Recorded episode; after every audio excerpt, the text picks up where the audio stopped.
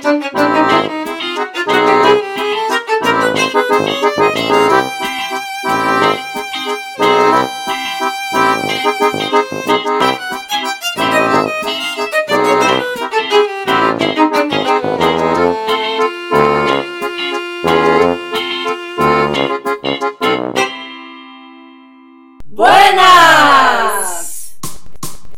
podcast Caleidoscópio, mais novo podcast de educação da Podosfera. Eu sou Elisa Manha. Eu sou Douglas. Eu sou a Ju Gouveia. E eu sou a Letícia Sodré. Esse é o primeiro episódio da nossa série com o tema A Prática da Escuta e as suas implicações na educação. E para começar esse assunto hoje falaremos sobre o que é a escuta. Afinal, de onde vem essa palavra? Escuta vem do latim auscultare, que quer dizer ouvir com atenção. E no dicionário a gente pode encontrar diversos significados, como prestar ouvido a, dar ouvidos a, dar atenção a, tornar-se atento para ouvir, pôr-se a ouvir. Ou seja, escutar é entender o que está sendo captado pela audição, mas além disso compreender e processar a informação internamente. E eu gostaria de abrir a nossa conversa de hoje com a frase do Rubem Alves, que me tocou desde a primeira vez que eu ouvi e que segue comigo no meu caminho de investigação. Não é bastante ter ouvidos para ouvir o que é dito, é preciso também que haja silêncio dentro da alma.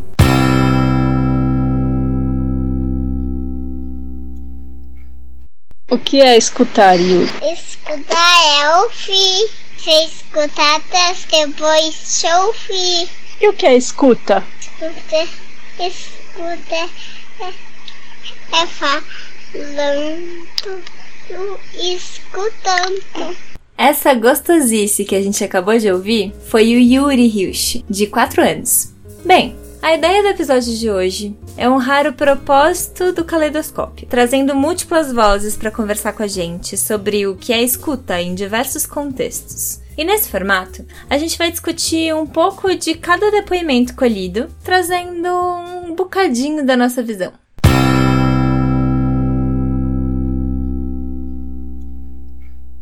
Oi, pessoal. Bom, meu nome é José Bueno e a minha percepção de escuta, ela é fundamentalmente sensorial. Penso que a escuta é um exercício de atenção, de presença, de envolvimento que toma e se expressa pelos vários sentidos do corpo. Um deles, óbvio, pela orelha, pelo ouvido, pelo interesse em, em, ouvir histórias, em ouvir narrativas, em ouvir o que se passa com o outro, Acho que existe assim uma, uma cultura do escutar tomando corpo. Eu acho isso muito bonito. Eu queria dilatar um pouco essas novas dimensões do, do escutar para escutar com o nariz. Escutar com o nariz é o interesse pelo cheiro das coisas. É escutar o aroma e o perfume da comida, do lugar que você vive, da pessoa que você ama. E a gente vem perdendo o faro, perdendo o exercício de cheirar a comida que você vai comer de cheirar a bebida que você vai beber. E esse mesmo, essa mesma curiosidade eu posso estender para as mãos. A curiosidade, o interesse, a escuta com as mãos, com o próprio corpo, com a pele, ou seja, está sensível às nuances que chegam ao teu corpo pela pele ou pela ponta dos dedos. É o tocar, é o pegar, é o experimentar. A gente está numa cultura de não me toques, de não me não se aproxime, não experimente. Então acho que a escuta ela pode se manifestar também pela curiosidade do tocar.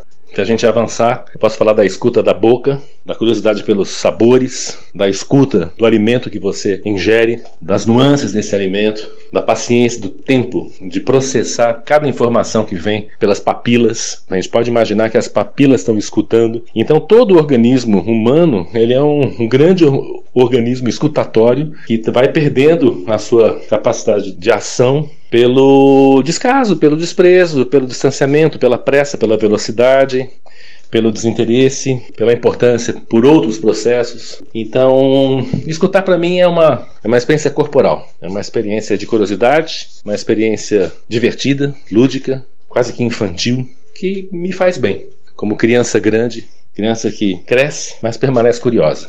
Esse foi José Bueno, arquiteto social e faixa preta em Aikido. Que massa. Acho que o modo como ele conduziu a fala dele é uma coisa que também estava presente em outras falas que a gente recebeu, que é isso da escuta não só ser do ouvido e ser de corpo inteiro, né? De ser um estado de presença, um estado em que se sente o momento presente, tá com os poros todos abertos para receber o que existe para ser sentido. Sim, e é engraçado porque o que ele traz, que é para você poder escutar, ter esse estado de escuta não só para conversa com o outro, mas pro mundo, ou como ele falou, para sentir os cheiros, para sentir os gostos, para ter esse estado, uma das bases é a curiosidade. Você tem que manter essa curiosidade pelo outro. Então, o que o outro está tendo ali para falar e eu estou curioso por aquilo. E nisso de estar curioso, eu me coloco em um estado de presença porque aquilo faz sentido para mim. Isso traz muito também de um dos textos que eu li sobre o estado de presença no teatro, que eles falam que para ter esse estado de curiosidade, de resposta ao que está acontecendo ao momento, tem que ter um esvaziamento, um esvaziamento de conceito, um esvaziamento de expectativa, e eu acho que dentro da fala dele, trazendo a minha interpretação, tem um pouco disso, porque para, como ele falou, eu escutar o cheiro, eu preciso não perder o meu interesse pelo cheiro, porque ah, já comi muito feijão. Só que aí tem um outro feijão que uma outra pessoa fez e eu penso, ah, já comi feijão, sei qual é o cheiro do feijão. E não me coloco a disponibilidade para sentir esse outro cheiro. E, e, assim como as pessoas, ah, já ouvi essa conversa, então eu tô aqui te ouvindo, mas não estou aqui te escutando. Faço, aproveito e faço um link junto com a frase que eu abri o podcast do, do Rubem Alves, né? Que ele fala que também preciso que exista silêncio dentro da alma, né? Então, antes de eu ouvir o outro, eu preciso que haja um, um, espaço de silêncio e de. É um esvaziamento do copo, né? Como o Dom falou. Então, como que, que eu silencio o meu interno, né? Silencio a minha voz interna, silencio meus pensamentos, silencio o meu ouvido para poder com que o outro me preencha e, e, traga todos os sentidos e os significados do outro, assim, né? Para que haja conexão junto com o outro, assim. Uma coisa de como que eu deixo com que o outro me transborde, né? Isso para mim é uma coisa muito bela.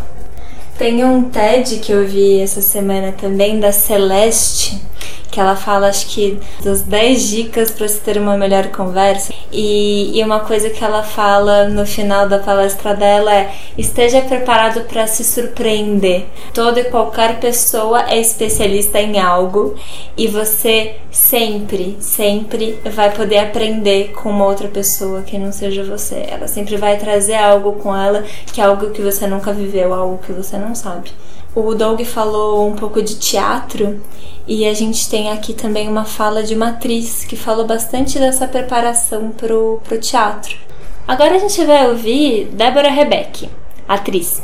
Então, para uma cena passar verdade, ser potente, eu tenho que deixar com que aquilo que o outro me fala me bata para eu responder. Mesmo que eu ouça aquilo todos os dias e que eu faça aquela peça ou aquela cena há anos, porque senão aquilo vira uma coisa mecânica, vira, vira só uma coisa técnica. Você fala, eu respondo, você fala, eu respondo. E para quem tá vendo, não fica com verdade aquilo, não fica com alma. E aí quando você vai expandindo isso pra cena, uma cena, por exemplo, de várias pessoas, tem toda uma escuta de um com o outro, de todo mundo junto, daquele espaço e com o público também, né? Mas na comédia, por exemplo, você, você tem que escutar muito o público, assim, é um segundo que você segura mais a menos que causa o riso, né? O riso é muito matemático. E mesmo numa cena que não é realista, ou uma cena de dança, por exemplo, tem uma escuta muito, muito afinada, talvez até, não sei se maior, mas ela tem que ser bem afinada porque realmente como você não tem, por exemplo, a palavra às vezes para se apoiar, tem o tempo todo uma música acontecendo. Então você tá, tá todo mundo regendo uma coisa que ela tem que continuar indo para frente e ela tem um ritmo próprio, né? E tem alguns que tem muito marcado, mesmo assim, que é uma música, mas né? Pá, pá, pá, isso, isso, isso, isso, isso. Se você deixa cair, se sai do ritmo, não fica legal, né? Mesmo que não tenha música, tem uma música interna que todo mundo tá meio ali afinado, entendeu? Junto. Então você tá escutando tudo ao mesmo tempo. O outro, você, o público, a atmosfera daquele dia, porque cada dia é diferente, né? É você demonstrar tudo aquilo que tá passando por você e você tá muito presente. Uhum. E é isso, acho que era um pouco aí que eu queria chegar, porque tudo isso tem a ver com presença. Uhum. Não importa se é dança, se é realismo, se é surrealismo, não importa o que você tá fazendo, você tem que estar tá presente uhum. para ter verdade. E para estar tá presente, você tem que estar tá escutando o, o real, o presente que está acontecendo naquele momento, assim. Então acho que presença e escuta são duas coisas que estão juntas. Por isso que o clown é tão. Porque o clown é presença, né? Quanto mais a pessoa tá presente, mais lindo fica. Ele tava escutando muito você também, o público, né? O clown tem um poder muito grande de escutar. Então ele tem até uma coisa linda do clown, que é se ele tá vendo que o público não gosta do que ele fez, ele demonstra que ele tá triste. Isso é lindo, né? Então, assim, eu vejo que dentro do que eu faço, a escuta é tudo. Se não há escuta, não há verdade, não há jogo, não tem cena, não tem. Não acontece, não acontece, assim mesmo. Uh, particularmente sou suspeito para comentar essa fala, porque eu estudei livros e estudei principalmente a CNV, que é a comunicação não violenta, práticas de escuta, desde processos conversacionais, então de diálogo, até como que funciona a escuta em processos de musicalização do corpo em conjunto, mas foi dentro do clown, do palhaço, que eu consegui vivenciar a escuta no sentido mais completo e complexo possível, porque dentro do clown eu vejo que é a escuta como ela deveria ser, que é a escuta do que é dito, então do que está sendo conversado, a escuta do que não é dito, essa escuta do contexto, a escuta do outro, do toque, da reação da pessoa. E tem uma das escutas que para mim é a mais difícil, que é a escuta do que é sentido, como que eu faço essa escuta interna. Então eu gostei muito de como ela traz essa coisa do palhaço, do, do clown, e que eu imagino que deva ser pro, pro artista e pro músico, de estar tá nesse estado de presença plena, completa, que é tão forte, tão incrível que passa para quem está te assistindo, que você consegue jogar com o que está acontecendo ali no momento, desde uma, um tropeço que eu tenho até uma ideia maluca que me vem no meio da cena. E isso linka muito com o que a gente escutou do Bueno, que é não é só o ouvido que escuta. Para você ter essa escuta, principalmente do que não é dito, ter uma escuta em forma de consciência, em forma de pensamento. Eu não sei bem explicar, uma escuta mais complexa que é de perceber. Quando a plateia não ri, por exemplo, isso não é uma escuta do que está sendo dito, mas é uma coisa que está dentro da escuta e que você tem que ter espaço interno para entender. Putz, ninguém está rindo de mim e agora? E ao mesmo tempo você tem que escutar você, que você tá muito triste e passar isso para fora, assim. Então eu acho bem interessante essa coisa de como o corpo é parte ativa da escuta ou, e de como é uma coisa mais complexa do que geralmente se espera de uma escuta. A sua fala relembrou muito a sensação que eu tive na minha experiência com o clown desse sentimento de vulnerabilidade, sabe? Quando você se tá completamente aberto, todos os seus poros, todo o seu corpo, toda a sua alma aberta para escuta, você se torna profundamente vulnerável e isso é maravilhoso, porque é essa vulnerabilidade que te permite ter um contato genuíno com o outro, é, sejam pessoas, seja, é, enfim, a natureza como um todo, você próprio. E nessa vulnerabilidade você tem que aceitar o que vier do externo, né? Seja uma desaprovação, seja uma aprovação e a gente dançar com isso. Sim, é, é, bem legal você trazer isso, porque me fez lembrar de duas coisas que eu vi essa semana, que eu li essa semana, que falam um pouco disso. Uma foi num TED da Brené Brown, que ela fala que a vulnerabilidade é essa base para escuta, é a base de tudo e que é a vulnerabilidade que torna possível a, a experiência, você experienciar a escuta de forma completa. E isso me fez lembrar de um texto que eu li, que é um texto chamado Notas sobre Experiência e o Saber de Experiência, que fala disso, trazendo como se o processo de escuta fosse uma experiência aqui. E nesse texto ele fala que para que exista experiência, para que seja experienciado algo de forma completa, é necessário se deixar atravessar, se deixar ser transpassado pelo que está acontecendo, assim, se a escuta, tendo a escuta como uma forma de experienciar o outro, de estar tá com o outro e contemplar tudo que vem do outro ou do contexto que você está se propondo a escutar, você precisa se deixar atravessar, deixar isso passar. E dentro do clown, de novo, tem isso, que é o tempo inteiro você está sendo atravessado pela vergonha, pelo erro, pelo ridículo, e eu me deixo ser atravessado por aquilo. Isso pra mim é uma, coisa muito bonita, assim, né? Que a definição da palavra diálogo é isso, né? O deixar-se atravessar. Então, se a gente vai, né, para escuta e a escuta e a fala, isso gera um diálogo, isso gera uma conversa, né?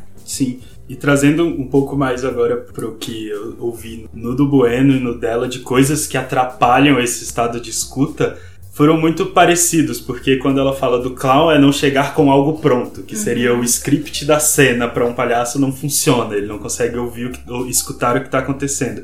E o Bueno falou que você se deixar aberto, não chegar com coisas prontas na sua cabeça, para poder ter esse estado de presença ali de escuta com o outro, ou com a comida, ou com a bebida. Tem um TED muito legal que é chamado Cinco Caminhos para Escutar Melhor.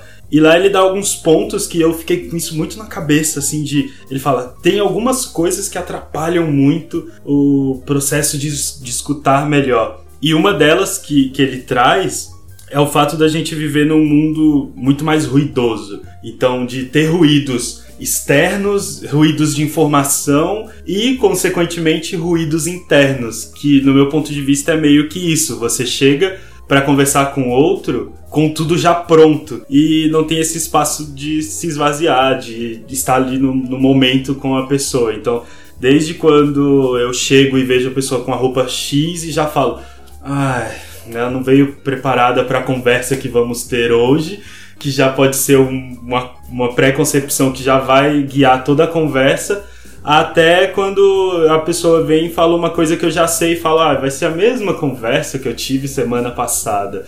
Então isso me trouxe esses pontos que foram levantados nesse TED.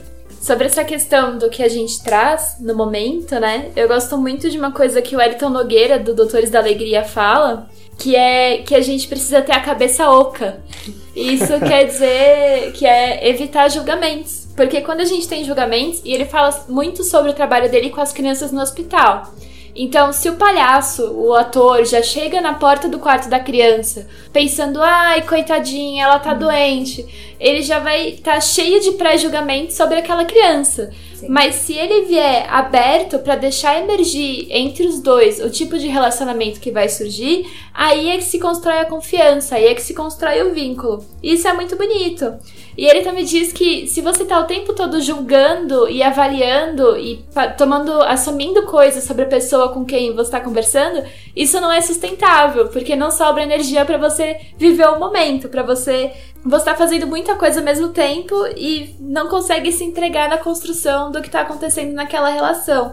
E isso também é muito importante. Então, essa, esse estado de presença que todos falaram aqui, que implica na escuta, que é preciso ter essa presença para a escuta, tá muito relacionado a essa coisa da cabeça oca. Então, de se permitir é, se esvaziar de preconceitos, se esvaziar de julgamentos e viver aquela relação naquele momento no que está sendo construído entre as duas pessoas. E na teoria U, um dos níveis de escuta que a gente fala é o downloading, que é quando você tá ouvindo o que a pessoa tá falando, mas na verdade você só tá retomando a sua experiência passada ou o que você acredita que a pessoa vai falar. Então é isso que o Doug tava falando, ah, eu já sei que resposta essa pessoa vai dar, eu já sei como ela vai reagir a isso. Então você não se abre para o que vai acontecer, para a pessoa mostrar a melhor versão possível dela que ela tá te mostrando ali. Você tá fechado, você tá olhando de dentro de você e não de fora, não tá permitindo que essa troca aconteça. Então, por isso que é importante estar sempre nesse estado de escuta e presença para permitir que emerja uma coisa nova, senão fica sempre no mesmo. E no TED da Celeste, ela fala uma coisa muito semelhante a essa, que uma das coisas que mais prejudica as conversas é isso de você, enquanto outra pessoa tá falando, você fica com a cabeça completamente tomada em o que você vai dizer em seguida, o que você tá achando daquilo que ela disse, então você perde boa parte do que a pessoa tá falando fora dali, fora do momento presente então, assim, concentre-se em ouvir enquanto a pessoa está falando, e não em responder, em estar preparado para responder. E ela mencionou que acontece muito frequentemente em entrevistas isso. O entrevistador, ele tá ali, super empolgado para fazer aquela pergunta, sendo que a pessoa às vezes já respondeu, ou ela deu dados muito mais importantes, muito mais relevantes do que aquela pergunta que ele faria. Se ele tivesse lá, ele aproveitaria muito melhor, né, aquela entrevista. Sim. É, é engraçado que aqui, gravando o podcast, é um exercício de escuta. porque às vezes a pessoa tá ali falando, por exemplo, você tá aí falando e eu posso estar tá aqui, é, mas ela vai falar isso, isso, eu tenho que encaixar aqui. E perdi muito do que você falou, sabe? E isso dentro ainda desse TED dos cinco caminhos para escutar melhor, ele fala justamente disso, que é, ele fez uma pesquisa e que a gente passa 60% do tempo de uma conversa ou de um processo de escutar falando. E desses 60%, o restante, que é o que a gente ouve, a gente só, só guarda 25% disso. Então, ou seja, a maioria das conversas são conversas comigo mesmo. Então eu tô falando coisas para tentar guiar você para uma conversa que você fale o que eu quero ouvir para eu poder falar o que eu quero falar. então, é, pra quê, né? Pra quê? Fica falando sozinho, então. Sim, exato. E, e ele também fala que, é que o primeiro ponto para escutar é ouvir. Então você tem que ouvir também, se falando de diálogo. Mas o, o outro ponto que serve para essas outras escutas do que é dito, do que não é dito, é intenção. Então você não vai conseguir abrir um espaço de escuta se você já não chega ali no momento com a intenção de ouvir. Me veio a voz do Yuri sobre o que é escuta, me trouxe isso porque, apesar de ser essa coisa complexa que a gente tem que tá, gastar bastante energia para escutar, para estar tá, é, ali presente, ao mesmo tempo também é só estar, que é um pouco do que a Ju falou do Elton Nogueira, que ele fala, às vezes é preciso estar de cabeça oca. Como a gente já tá aqui há um tempão falando de escuta, eu tô com essa necessidade agora de, tá, mas qual é a diferença entre escutar e ouvir? E aí eu acho que a gente tem uma voz muito interessante para isso. A gente vai ouvir agora a fala de Stefano Tincani, otorrinolaringologista. Bom, sou otorrinolaringologista especializado em otologia, quer dizer, eu só lido com o ouvido das pessoas, então escutar é uma coisa com a qual me preocupo muito. A audição é o último sentido que a gente perde quando a gente entra em coma, fica inconsciente e tudo. É um dos, dos sentidos mais primitivos, assim, mais iniciais, sabe, na sua consciência. Ele entra num nível bem baixo na consciência, assim, ele é muito primordial pro animal, né? Para mim, a diferença entre ouvir e escutar Putz, é uma coisa que eu discutia, lembro de, dessa discussão no colégio, assim, até em aula de inglês, hearing and listening. Para mim, ouvir é uma coisa passiva. Você ouve, o som entra na sua orelha e vai para sua cabeça, e você pode valorizar isso ou não. Pode ser que você nem perceba que você ouviu alguma coisa. Agora, escutar é um processo ativo, né? Um processo biopsíquico, assim. Você necessita da sua atenção para estar tá escutando. Senão, você não está escutando. Você pode estar tá ouvindo. Você escuta pessoas, mas você não escuta barulhos. Você ouve barulhos. Por exemplo, você ouve um raio, né? Mas você não escuta o raio, porque ele não te dá informação além do, do óbvio, sei lá. Acho que escutar te coloca numa posição de proximidade com quem está falando mesmo, né? Você tenta se relacionar com aquilo de alguma forma, você tenta interpretar aquilo, você tenta dar um valor para aquilo. Para mim, por exemplo, é muito valioso, é muito óbvio quanto que a audição e a escuta, consequentemente, tem relação com o desenvolvimento até das pessoas. Como eu lido com todas as idades de pessoas, eu vejo, por exemplo, crianças que não ouvem não se desenvolvem, certo? Elas não aprendem a falar e é muito gratificante a gente cuidar disso porque a gente dá a chance de ser uma pessoa plenamente funcional na sociedade. Por outro lado, a gente lida com idosos que estão perdendo a audição. E é muito nítido, isso é descrito cientificamente, até você pode procurar se, se quiser, que quem não ouve bem e, portanto, não escuta bem, definha mais rápido, perde suas funções sociais, fica com demência. Ou seja, escutar os outros estimula o cérebro das pessoas, né? Com certeza. Então aquele velhinho que não ouve fica de lado, com a família, tudo falando, é o velhinho que vai ficar mais velhinho. Acho que isso é uma das grandes funções de escutar, quer dizer, e te põe no mundo, né? Te coloca no meio da sociedade pensando assim, acho que está faltando muito, né? Ultimamente as pessoas só falam, ninguém ouve mais, ninguém escuta mais. É muito legal essa fala dele sobre a diferença entre ouvir e escutar. E isso me lembrou o TED da Evelyn Glynn. Ela é uma percussionista e ela é surda. E é muito legal porque ela não ouve, mas ela escuta. Então ela escuta as vibrações e a partir disso ela consegue fazer música. E aí a gente pode ver isso que ele estava falando sobre que a escuta é muito mais uma reação ativa do que passiva. Como a gente vai fazendo essa percepção de mundo através da escuta. É muito legal. Você jura que ela é surda? Ela é surda, mas... Gente, e ela Caramba. fala super Ela bem. Eu também acho. Eu não sabia que ela era surda, eu já tava achando incrível o TED, mas eu não sabia. Ela fala que, tipo, a- o surdo pode não ouvir a mesma melodia que você, mas você aí que ouve sauvé não escuta da maneira que ele escuta também se eu faço isso, com pequenas vibrações que ela tava fazendo naquele instrumento que eu não sei o nome Xilofone. xilofone. E ela, tipo, vibrações muito pequenas e ela falando, eu estou ouvindo, estou escutando isso aqui, eu estou ouvindo isso aqui, você não. Como ela fala que o corpo está envolvido no processo de escutar o, as vibrações e o que está acontecendo ali. Isso me trouxe também essa coisa de ouvir ser passivo e de escutar ser ativo, porque exige, pelo menos no meu ponto de vista, escuta como esse músculo que tá ali dentro e você só descobre melhor exercitando. Então você tem que exercitar a escuta, exercitar a presença. Foi essa primeira desconstrução que eu tive de que escutar não era um processo passivo, ele é um processo ativo. Tem essa coisa de que vinha na minha cabeça de ser passivo por estar ali apenas escutando mas tem todo um processo ativo de, de estar exercitando estado de presença, exercitando estado de atenção, de curiosidade com o outro, desde isso que são processos mais internos até processos mais externos que são hoje ainda para mim muito difíceis, que é, por exemplo, como que eu controlo as minhas expressões faciais, que são uma espécie de escuta também. É, eu tô expressando todos os meus julgamentos de uma forma não falada. Isso é escutado pelo outro. E outra coisa, eu achei incrível quando ele fala do raio, só queria deixar isso. Stefano, eu sou seu fã. é muito legal essa coisa do raio. Clareou minha mente assim, anos luz. Você ouve o raio, o, o trovão, mas não escuta o trovão, sabe? É só você não tá ouvindo a voz dele, o que ele quer dizer com Sim. aquilo? tipo, não tem uma mensagem oculta da, da natureza, ou do deus do trovão, sabe? Do Odin, sei lá. Tupã, Tupã. Tupã. É. Muito genial. Mas os índios provavelmente escutavam o trovão. Nossa, Sim. muito bacana, ah. porque para eles era a voz de um deus. Sim. Eu contei umas histórias indígenas brasileiras no ano passado e o deus Tupã era o deus maior, assim, era aquele a quem cabia tirar e dar, né, beneficiar ou punir.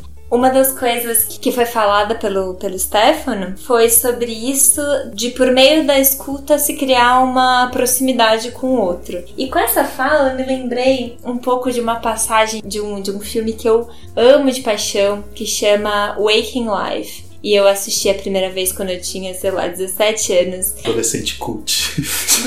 é, não, eu tive sorte de ter um professor maravilhoso. E vou fazer aqui uma homenagem ao Ricardo Rizek. Parabéns por ser quem você foi. E nesse filme tem uma passagem, é um filme que tem várias entrevistas durante o filme, é uma animação. E no capítulo 3, que se chama Life Lessons, tem uma entrevista com uma roteirista de cinema que chama Kim Crimson. E ela fala que a linguagem vem do nosso desejo de transcender o nosso isolamento e ter um tipo de conexão com o outro. Então, quando a gente fala de coisas bastante concretas, assim como água ou tem um tigre de dentes de sabre atrás de você, quando a gente fala desse tipo de coisa, é muito fácil de compreender o que está sendo dito. Mas quando a gente fala de coisas mais abstratas, como sentimentos, por exemplo, eu tô me sentindo frustrado, ou com raiva, ou sentindo amor, você não tem como saber o que a outra pessoa tá sentindo a partir disso, a partir dessa fala, porque são as palavras são símbolos, não são vivas, né? E para cada pessoa se traz uma compreensão completamente diferente sobre aquilo. Então, quando se fala a palavra amor, aquele som vai passar pelos seus canais internos, a partir do ouvido até chegar no cérebro e haver sinapses que você vai conectar com memórias que você teve, positivas ou negativas, de, de amor ou de falta de amor.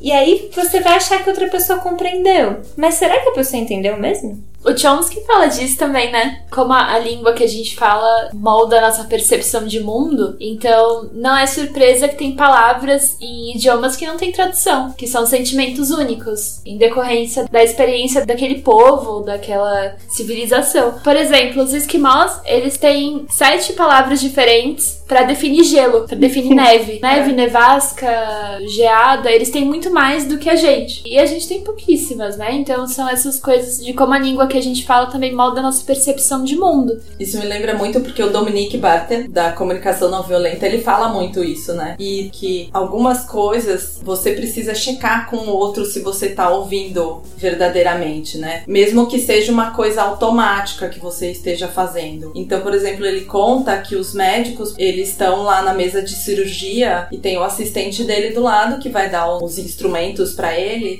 toda vez que ele pede alguma coisa, então ele pede um bisturi e a hora que o assistente vai entregar, o assistente entrega falando bisturi, para ter certeza de que o que ele ouviu foi exatamente o que o outro falou. Você checar tem uma coisa de o quanto a comunicação ela gera menos ruído e você tem um entendimento melhor, uma conexão melhor com o outro. É bem isso de ruído, porque, por exemplo, que eu falo, eu tô com raiva, mas aí tem todo esse ruído que é o que você acha que é estar tá com raiva e o que eu acho. E é legal você trazer isso do Dominique, porque tem todos os, os processos de, de comunicação não violenta. Sempre, o, a maioria das vezes, o último passo nesses processos de diálogo é o cheque, né? Então, eu digo um monte de coisas para você e aí você me fala o que que você ouviu, porque geralmente é o telefone sem fio. E tem um puta caminho entre eu e você, sabe? Que é isso, do que eu tô falando e do que você tá escutando. Ainda dentro desse esse TED, que é o dos cinco caminhos para escutar melhor, ele fala de um acrônimo. E aí é o acrônimo RASA, que é uma palavra em sânscrito para essência. E aí ele fala, tipo, desse RASA, que são quatro processos para esse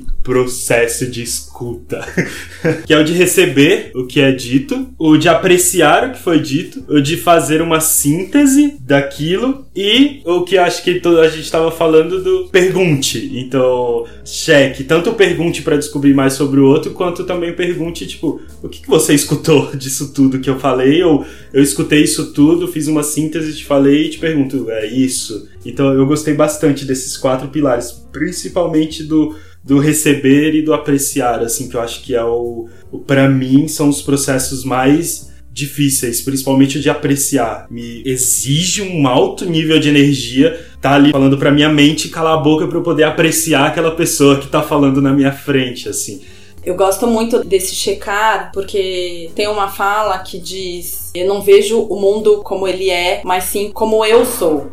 Quem fala isso é o Maturana, Humberto Maturana. Porque a gente não enxerga o mundo exatamente como ele é, né? A gente tem todo o mundo interno nosso, tem os óculos que a gente coloca, né? as lentes que a gente dá pro que tá vendo do mundo e tudo mais, né? A gente ouve tudo que o outro entrega pra gente, né? De como ouvir, processa internamente, junto com todos os nossos conceitos, com os nossos pressupostos, com os nossos nossos julgamentos, com um monte de coisa e com as nossas próprias vivências. E aí até lembrei também agora do videozinho da Brené Brown sobre empatia, que num determinado momento ela fala que para você conseguir empatizar com outro, você vai buscar internamente alguma coisa que te conecta junto com aquilo. Então é justamente isso, né? Ao mesmo tempo que a gente precisa esvaziar para que a escuta do outro chegue na gente, né? Ao mesmo tempo procura dentro do nosso mundo interno alguma coisa que conecta um com o outro. E que a base da, da, da comunicação não violenta que o Dominique traz é muito isso, né? De qual é a necessidade que conecta todos nós, né? O que me conecta dentro desta conversa junto com você, quando você fala e quando eu te escuto, assim. Tem um amigo meu que me ensinou uma coisa valiosíssima na vida que eu vou levar até o fim dos meus dias. Que é basicamente o que você disse, Elisa. Quando uma coisa me afeta, quando eu antipatizo com alguém, com a atitude de alguém, quando,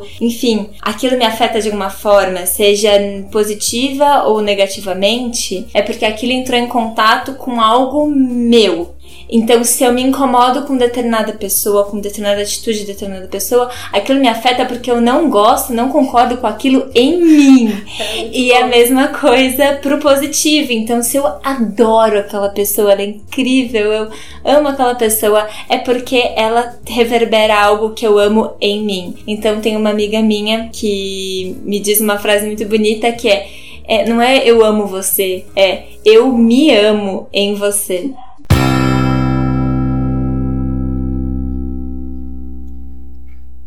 Me veio uma primeira ideia na cabeça, que é algo que eu sempre falo quando eu começo a ensinar fotografia, por exemplo, que é o que me encanta, né, na, no exercício de, de fotografar e que também é muito precioso porque existe um elemento que para mim, quando eu tô atenta a ele, a fotografia ela acontece de uma maneira fluida, natural, bonita. Eu acho que isso que vocês estão estudando, a escuta de uma outra forma, que eu dou outro nome, mas que faz muito sentido para uma escuta para imagem imagem. O que que é? Eu sempre falo que quando eu fotografo, quando eu tô com os poros abertos para fotografar, com o olho descansado para enxergar as coisas e notar as coisas, é porque eu tô aqui e agora. Ou seja, eu tô capaz de ouvir, ouvir o que tá ao redor. E nesse caso, eu acho que é uma escuta que tá para além das pessoas, é uma escuta do espaço também, né? E à medida em que a gente se coloca nesse lugar, porque muitas vezes quando eu tô falando de fotografia, eu sempre falo, gente, se você não souber o que fotografar, relaxa e observa. Os, teus olhos vão encontrar algo interessante, porque as boas fotografias, elas acontecem o tempo todo ao redor da gente, né? Nunca um lugar tá igual, porque é outro dia, é outra configuração de pessoas no espaço, é outra luz. Existem muitas variáveis. A gente que perde a habilidade de ver e de escutar. Tem uma coisa que eu aprendi que é muito preciosa e que faz a gente ter resultados muito mais interessantes em fotografia, que é você entender que você não tira a foto de ninguém. Uma pessoa te oferece uma foto. Tanto que fazer um bom retrato é isso. Às vezes você fica mais de hora para conseguir uma imagem, que é o momento em que a pessoa se desarma e para de criar uma ideia e de projetar no próprio corpo o que ela acha que você espera dela e ela simplesmente é ela mesma. E esse momento de entrega é um momento que se você não tiver com a tua escuta muito afinada para conduzir e para perceber o momento de captar a imagem, o retrato não acontece. Então,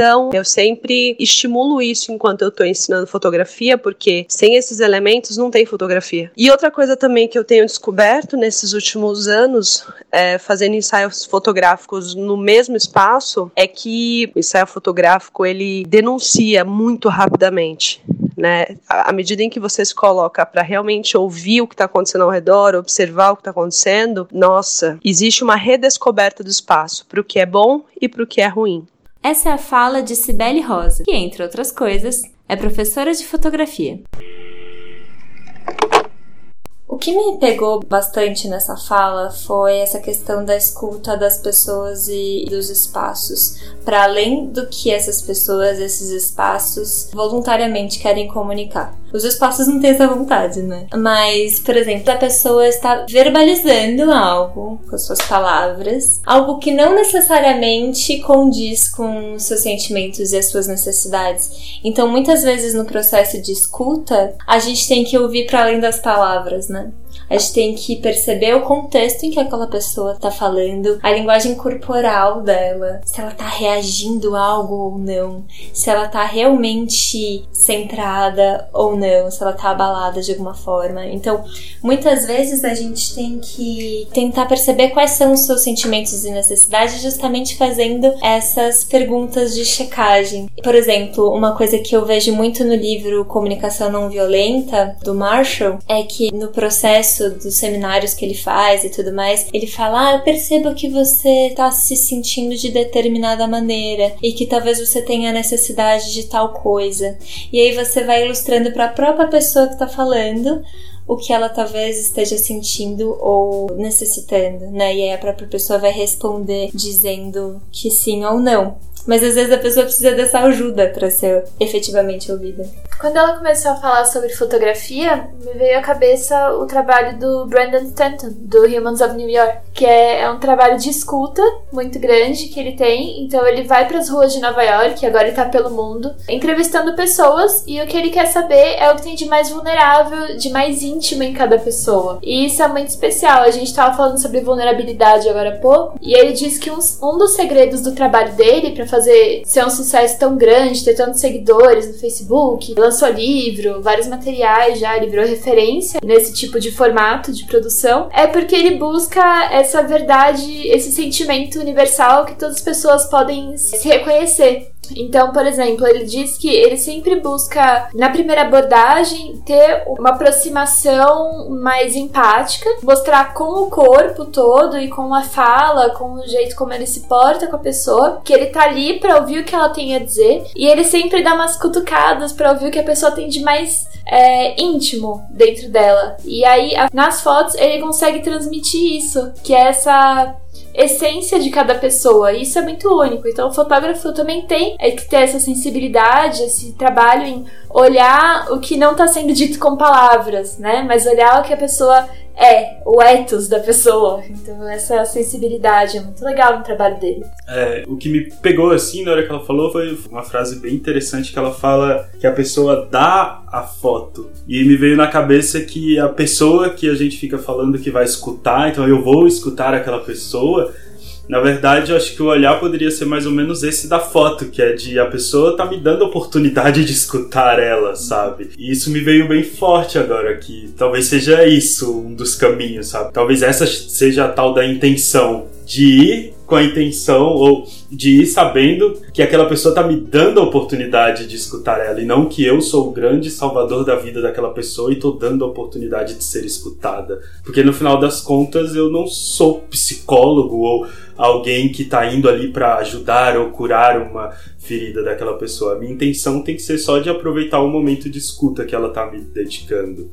Consegui enxergar na sua fala assim uma pessoa dando um, um presente assim cheio de palavras para outra pessoa, sabe? Eu acho que a pessoa só é capaz de dar esse presente com palavras, com laço de fita, cheirosinho e tudo mais quando a gente desarma a pessoa com esse ouvido pleno, né? Em várias palestras que eu vi no TED e em textos e na vida, e, enfim, ficou muito claro isso, que ao dedicar a nossa plena escuta, a gente desarma a pessoa, mesmo que ela esteja né, com sangue nos olhos, querendo assim te trucidar com palavras por estar com questões mal resolvidas ou qualquer coisa assim, com essa escuta despretensiosa, sem intenção de julgar, de nada você desarma, você tira, deixa a pessoa mais confiante, mais protagonista né, daquele processo. Até porque se você chega cheio de certezas, é, geralmente não dá certo.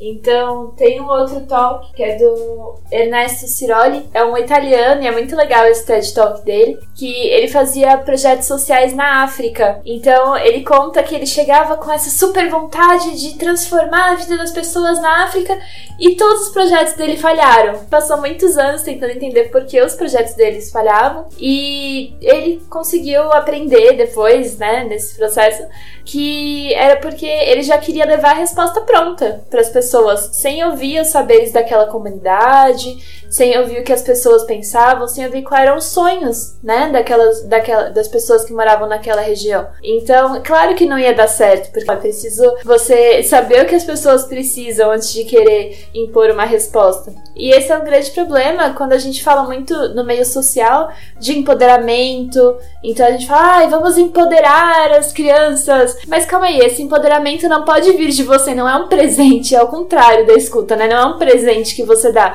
O empoderamento é você ajudar a pessoa a ser a maior potencialidade que ela é. E é a mesma coisa com dar voz às crianças. Então, como vai e vem, a gente teve um tempo essa discussão de que, ah, o Vai e Vem era uma plataforma para dar voz às crianças.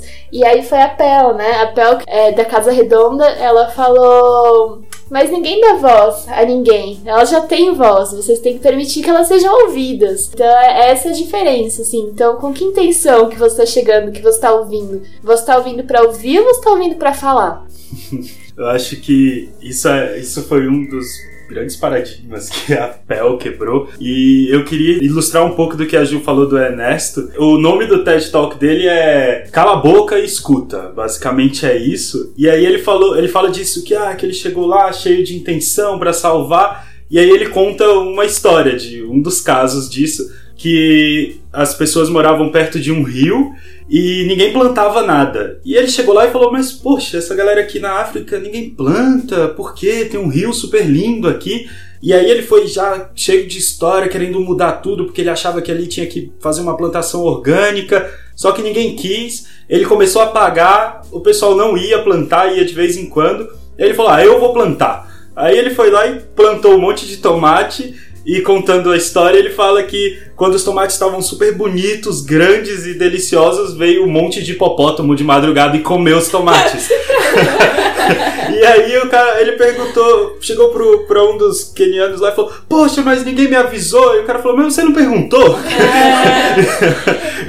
e acho que é justamente isso, sabe? Pergunta antes de levar essa grande solução que você acha que tem para as pessoas ou para o mundo. Sim, eu lembro que uma vez eu fiz uma formação no Centro de Voluntariado de São Paulo. E o que mais me marcou nessa formação foi: você não pode chegar numa instituição numa ONG, enfim, é, querendo oferecer o que você tem. Por exemplo, você acha que o que aquelas pessoas mais precisam é de um monte de hot dog. Aí você chega com um carrinho de hot dog, feliz da vida, achando que tá arrasando, que todo mundo vai te agradecer de joelho no chão por ter trazido aqueles hot dogs.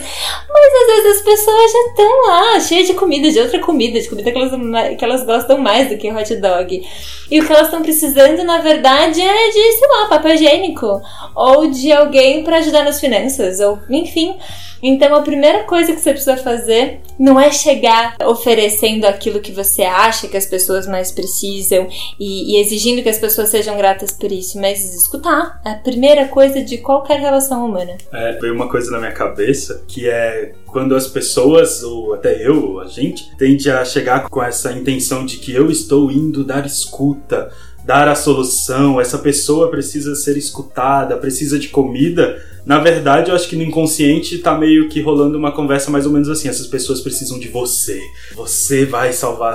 Acho que tem muito disso. O ego. O ego. Então, que nem a Ju falou do empoderar. Eu vou empoderar a criança, vou empoderar o pobre, vou empoderar a mulher é um processo de você criar um contexto para que aquela pessoa se empodere. Não eu vou te empoderar, vem aqui, porque eu sou super empoderadão e vou te dar o poder do empoderamento, sabe? Super empoderadão. É. Mas até a gente cai nessa, né? Quer dizer, todo mundo é, é quase. É muito difícil, é quase impossível não cair nessa. Então, mesmo a gente pensando nesse podcast, já veio com essa falácia de vamos transformar, sabe? Vamos salvar o mundo nas caras. vamos é, trazer conhecimento para as pessoas. Não, isso é muita pretensão, né? Então, você aí escuta o que você quiser escutar e pegue para você o que for mais útil.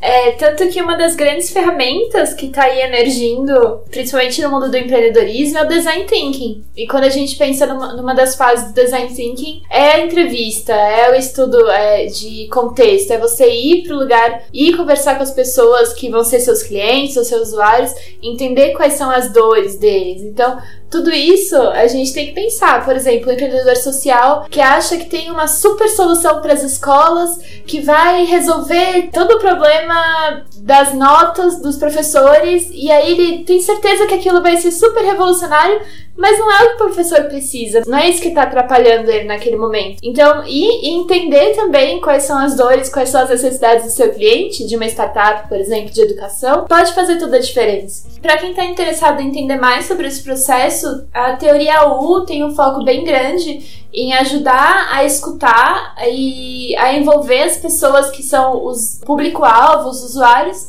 é, em projetos na construção dessa solução. Então fica a dica, a gente coloca depois o link, mas é muito legal estudar um pouquinho mais. Eu queria contar um pouquinho da minha experiência que eu tive o ano passado, assim. Eu tava com alguns amigos a gente trabalhando muito a questão da escuta, da escuta. E eu sempre tive uma vontade muito grande de trabalhar com os jovens, assim, de alguma forma. E aí a gente acabou indo fazer uma roda de conversas para levar diálogo escuta dentro da Escola Morim Lima. E a gente foi muito num lugar de, de oferecer mais alguma coisa e para mim o que me incomodava mais do que tudo era assim chegar na escola nesse lugar mesmo. Olha, a gente tá vindo oferecer. E é muito louco porque, assim, na Morim Lima, que é uma escola municipal que trabalha a partir da, da metodologia de escola democrática, e tem muito como referência a Escola da Ponte, então uma escola que trabalha por projetos e não por disciplinas. E muita gente quer ir lá oferecer coisas, tem muita gente que quer ser voluntário no Amor em Lima, então é, e aí a gente mais uma vez mais algumas pessoas querendo oferecer lá, né? Mas eu lembro que a primeira coisa quando a gente sentou em grupo, né, o meu grupo que tava querendo oferecer isso para Morim, falou assim: "Tá, o que que a gente vai oferecer?" Foi a primeira coisa que eu falei assim: a gente não vai oferecer nada. A gente tem que ir lá ouvir o que eles querem. Como que eu posso chegar lá e querer oferecer escuta, ou oferecer o diálogo, ou oferecer qualquer outra coisa que seja, sem a gente ouvir exatamente a criança, sem ouvir o que eles querem? Será que eles precisam mesmo de uma roda de diálogo, de, de escuta? Será que eles precisam disso? E foi muito legal assim, eu saí de lá com uma sensação de que sim, as crianças elas querem ser escutadas. A gente a gente vê isso muito por aí, as pessoas querendo ser escutadas, mas também que tipo de escuta é essa que a gente está querendo oferecer e o que exatamente a gente está querendo ouvir também.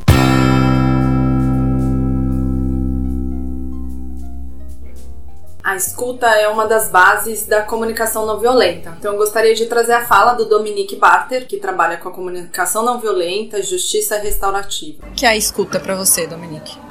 É um, é um processo muito profundo e contínuo de ser intencionalmente suscetível à presença da outra pessoa. Se aprender é nato ao organismo, então uma das coisas que eu estou escutando no outro é essa curiosidade viva que a gente chama de aprender, essa, essa pesquisa contínua, essa, esse desejo de, de vai além e de dividir as coisas, de investigar, de nomear as coisas e de olhar mais longe, de olhar mais perto e ver sempre as diferenças, né? Acúmulo de distinções chaves, como o Piaget falou. Eu estou, se eu estou escutando esse esse movimento orgânico de aprender, esse processo transformativo minha de ouvir é uma maneira de eu receber o processo transformativo do outro de aprender. Então tem uma sintonia ali, tem uma irmandade entre essas duas ações de escutar e de aprender que faz com que para mim a escola é um espaço necessariamente de escuta. Isso é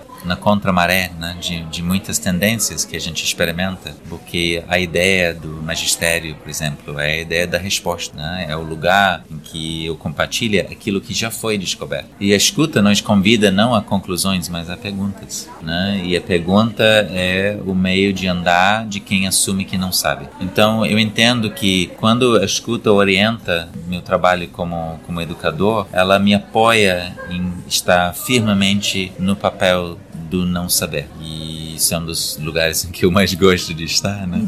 Porque aí tá tudo aberto, tá tudo para descobrir. Eu não estou muito interessado nos benefícios da escuta para a educação, eu estou interessado nos benefícios de escuta para o educador e para o educando. Educação é a ideia que a gente tira depois. Né? O que está vivo na hora é o encontro entre esses diferentes níveis de aprendiz, né? o professor aprendiz e o aluno aprendiz. Os benefícios são múltiplos, talvez um deles é a capacidade de simultaneamente manter esses dois papéis. Nós estamos simultaneamente dois aprendizes de idades, de experiências de vida diferentes, mas profundamente compartilhando uma identidade base, portanto, compartilhando poder e simultaneamente há uma necessária saudável diferença de poder, que é a consequência da diferença de conhecimento entre essas pessoas. Então, a escuta me fortalece na, na tarefa, às vezes complexo, de eu manter essas duas formas de relacionamento vivos simultaneamente, sem um apagar o outro. E aí, a partir daí, o próprio processo de aprender é um processo de se se fazer sensível e receptivo ao mundo dentro de nós, entre nós e em volta de nós. Escutar é como se fosse uh, um, um das formas em que eu recebo o mundo, uma das formas em que eu me permito ser transformado do mundo, que cria as condições para eu começar a transformar o mundo também. Uma das coisas que o Dominic disse que caiu bem em mim foi isso da escuta ser uma oportunidade de aprendizado. O escutar com qualidade seria uma demonstração de que você mantém a sua curiosidade viva sobre as coisas. Ele fala sobre esse lugar do, do não saber, da importância de perguntar, e uma das coisas que também ouvi num dos TEDs, no, no TED da Celeste, foi a importância de fazer perguntas abertas. Perguntar o que? Quem, onde, por quê, como, sabe? Em vez de perguntar, ah, você está bravo? A resposta vai ser sim ou não. Mas de fazer perguntas mais abertas e ter respostas mais interessantes e poder colher aprendizado Sim. O que eu acho mais interessante que ele falou, antes de entrar mais para educação, assim, é que ele fala sobre, que é um processo profundo, contínuo e orgânico, a, a, o processo de escutar. Então, ele é profundo no sentido de que eu tenho que ter profundidade naquele estado de presença ou no que eu estou sentindo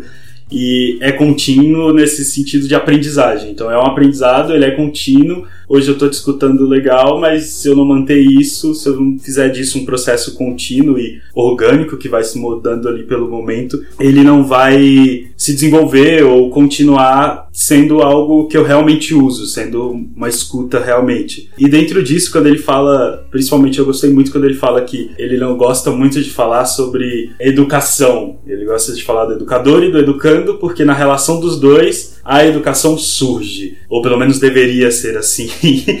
e isso me trouxe muito de que nesse sentido, se é uma soma, o educador mais o educando, que nessa relação gera educação, a escuta entra como a liga, como a rede que conecta os dois ali. Então, sem a escuta, não tem como eu criar essa educação no momento. Ou ela vai partir sempre do educador, do que ele já tem, não vai ter uma escuta do contexto dos alunos, ou ele vai partir de uma pedagogia específica que molda todo o processo de aprendizagem, todo o processo de educação. Então, eu, isso me pegou bastante, que eu, eu acredito e eu realmente acho que com a escuta como base ali, como a liga que junta o educador e o educando, a gente pode fazer surgir de verdade essa educação e não ser uma educação que está regendo o educador e o educando em uma relação pré-estabelecida com papéis bem definidos. Que é um pouco o que ele fala sobre ter papéis simultâneos e mútuos. Então, eu tenho um papel que é mútuo, eu sou educador e sou educando, você é educando e é educador, e também é simultâneo, é o tempo inteiro. Então, eu acho que é, que é isso, essa escuta dá a liga para que isso possa acontecer, uma educação que é criada ali a cada momento. É, tem uma frase do Paulo Freire que eu gosto muito, que diz: Não existe saber mais, existe diferentes saberes. Então não é que o educador ele sabe mais do que o educando ou vice-versa, né? Mas é que a gente tem diferentes coisas e a gente troca, né? Então nesse lugar de troca onde a gente pode trocar um com o outro, né? É um compartilhamento de poder, né? Sim. Outra coisa que eu gostei muito, Dominique mandou bem nessa que é quando ele fala que a escuta é estar no papel do não saber. É que o educador tem que estar nesse espaço do não saber o tempo inteiro, porque senão ele não consegue acolher o que vem ali de com quem ele está trabalhando ou até mesmo do contexto no qual ele está trabalhando. Porque se eu já parto de coisas que eu acredito, de metodologias que eu acredito, ou de uma pedagogia que eu acho que é incrível, resolve todos os problemas do mundo, eu já não estou mais no espaço do não saber e eu não tenho espaço interno, espaço cognitivo, espiritual, qualquer espaço que seja, para acolher o que vem de novo. Então eu vou estar sempre num processo de querer dobrar o outro ao meu espaço de saber. Então, é, por, por não conseguir acolher o que o outro traz, eu vou tentar dobrar ele a isso. Aí a gente pode trazer desde dezenas de horas seguidas dentro de sala de aula para decorar algo, até convencer que a pedagogia XYZ vai salvar o mundo inteiro. E não vai. Eu posso saber várias coisas, eu já tive contato com várias coisas, mas a partir do momento em que eu estou num processo de educação, num processo de aprendizagem, isso só pode ser insumo para criar algo novo e não para moldar o contexto de acordo com esse meu saber. Principalmente porque a gente tem um sistema de ensino tradicional onde o professor ainda é do tentor supremo do conhecimento, né? É o professor lá na frente, na lousa, ele sabe tudo sobre o mundo e os alunos ficam lá sentados só recebendo esse conhecimento que eles não têm. Então a gente vê uma tendência aí, ainda bem, começando a mudar essa visão, querendo trazer o aluno para o papel de protagonista e não excluir o professor do processo. Não é que o professor vai ser menor ou que ah, o professor não tem mais importância. O professor é tão importante quanto o aluno, mas é uma relação de construção conjunta. O professor não precisa ter todas as respostas, às vezes ele não vai ter mesmo, e tudo bem porque a relação com o conhecimento hoje já é diferente. Então a gente não precisa mais decorar dados, o aluno não precisa mais saber coisas de cor, porque ele tem tudo na internet, ele tem a facilidade de acesso. E o papel do professor hoje é muito mais ensinar o aluno a ter o pensamento crítico e decidir aonde ele vai encontrar essas informações ou como ele vai usar essas informações de uma forma criativa, de uma forma diferente, do que só dar a informação por si, que já não resolve mais nada. Hoje em dia isso não é mais suficiente. Sim. Dentro disso, seja esse podcast, ou uma startup, ou um projeto, ou sei lá, uma nova apostila que seja, é, que queira trabalhar isso no educador, no professor, eu acho que tem que ter essa coerência de não chegar dando a resposta para ele também. Então, de chegar para o educador e falar: Ah, você não sabe ter o espaço do não saber, você é uma pessoa quadrada, você. Não vai dar em nada, sabe? Então, quais foram os processos, como que eu, que eu consigo fazer com que esse educador, esse professor, questione os processos educacionais pelos quais ele passou que fizeram com que ele também entrasse dentro disso, sabe? Porque ele também passou pelo pré, pelo fundamental, pelo ensino médio, cursinho pré-vestibular, a universidade, o mestrado, o doutorado, as formações continuadas que, em sua maioria, geralmente vão colocando dentro desses espaços de detentores do saber. Então, sempre, no meu ponto de vista, qualquer pessoa que se proponha a trabalhar dentro da educação para tentar mudar esse ponto de vista, para trazer uma coisa da, do co-protagonismo, então o professor é protagonista, o aluno também é protagonista, mas tudo ao mesmo tempo para criar esse, essa aprendizagem, qualquer pessoa que se propõe a fazer isso, ele também tem que partir do espaço do não saber e de entender quais foram os processos que levou esse professor a, tá dessa, a, a estar nesse, nesse estado também. É muito fácil a gente querer vir botar a culpa de todos os problemas do mundo no professor sem ouvir o professor. E é também um dos motivos porque a gente está falando de escuta. Não é só porque é, é importante ouvir a criança, e é, e a gente vai falar sobre isso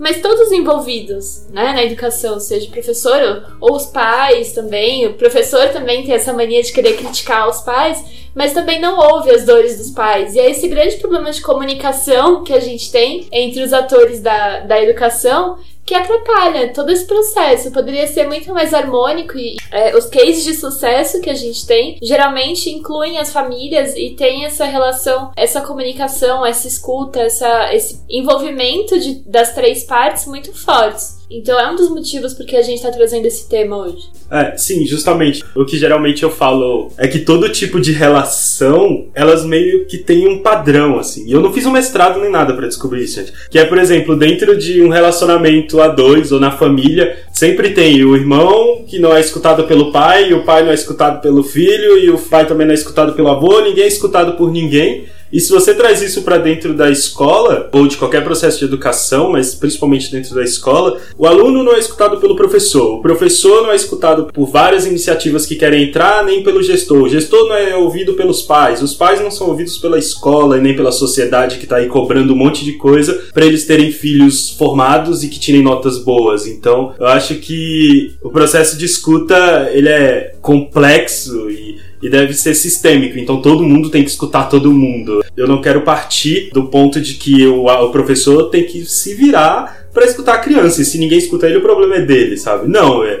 como que ele também pode ser escutado. Enfim, eu acho que isso tudo que a gente falou, esses vários questionamentos, problematizações dentro de um contexto geral, social, de educação, é bastante coisa e tá, mas e como que eu começo isso? Porque vocês me falaram um monte de coisa que escuta isso, escuta aquilo, é muito importante, vai mudar o mundo, blá blá blá, mas como que eu dou esse primeiro passo para começar? De início eu quero deixar claro, não é uma forma você não vai super mudar a sua vida com isso, talvez sim, talvez não. Mas é um próximo passo que eu acho que é o próximo passo mais possível, mais factível para você fazer agora. E dentro dos links que a gente vai deixar vão ter coisas que você pode expandir um pouco esse conhecimento. Mas dentro do TED do Julian, que é Cinco Caminhos para Escutar Melhor, ele dá quatro exercícios simples que você pode fazer no dia a dia sobre como ir aguçando essa escuta aos poucos. Então, um dos exercícios é fazer 3 minutos de silêncio por dia. Então, você acordou ou tá no meio de um dia super corrido, sua cabeça está muito cheia, para e nem precisa meditar, fazer respiração, ficar em posição de indiano, então essas coisas. É, só para, faz silêncio por três minutos e assiste, passar esses, assiste esses pensamentos passarem e isso isso vai aguçar um pouco o se escutar dentro e também vai reajustar a audição. Você vai começar a reajustar esse espaço de silêncio. O outro exercício, ele fala do, de diferenciar os sons. Então, de você tirar um momento ali, um minuto, ou final de semana você não tá fazendo nada, você dedicar um momento para diferenciar todos os sons que você tá ouvindo. Então, você pode fazer isso nesse podcast, principalmente, até pode dar feedback. É, conforme você está ouvindo a gente falar, quais outros sons estão presentes? Pode ter um som de um avião que passou sem querer, de um ônibus, de uma serra elétrica, sei lá, de alguém gritando, morrendo. É, como faz isso no dia a dia? É, faz isso no dia a dia de, de é, parar um pouco e ouvir todos os sons do ambiente. Pode ser no parque também, o som da árvore, o som do passarinho e etc. Uma terceira atividade também muito simples, essa, essa não é tão simples, mas já é um passo um pouquinho mais à frente, que é o de posicionar o foco da escuta. Então, você está em algum lugar e você está ouvindo vários sons, tenta focar em um, e depois em outro, e depois em outro. Isso também vai reajustar esses seus filtros da sua escuta e até da audição também. Isso também é bom para ouvir. E um quarto, que esse eu achei incrível, assim, eu tô tentando usar, que é o de saborear. Sons totalmente banais do seu dia a dia. Então, o som do liquidificador. Para ali, aprecia esse som, vê a melodia que tem dentro daquilo. O som da panela de pressão. Não, não é tipo o som do passarinho, é sons completamente banais do dia a dia. Então, é isso, assim, são quatro atividades simples de fazer. E se você quiser aprofundar aí, a gente vai deixar vários links, várias coisas. Sobre esse exercício de apreciação, né? De apreciar uns sons diferentes. Eu vou deixar um link de um cara que ele começa a tocar junto com a máquina de lavar dele, que é incrível. E é bem legal pra gente, como que a gente pode trazer um olhar e uma escuta para os diversos barulhos também e sons que existem por aí. Muito bem. É isso. Acho que é isso, mas antes de terminarmos. Não, não é isso ainda não. Por favor, nos deem um retorno. Falem com a gente pela nossa página do Facebook, www.facebook.com barra caleidoscópio podcast ou nos mande um e-mail pelo caleidoscópio.podcast.gmail.com A gente agradece tanto as vozes que a gente contemplou aqui, quanto as pessoas que também mandaram áudios e que não foram contempladas no podcast, mas que foram super construtivas, construíram o- todo o nosso diálogo, toda a nossa conversa. E também você que tá aí ouvindo, super obrigada. Oi! Quer falar mais alguma coisa? Quero. Então fala. Nhê, nhê, nhê. Acabou?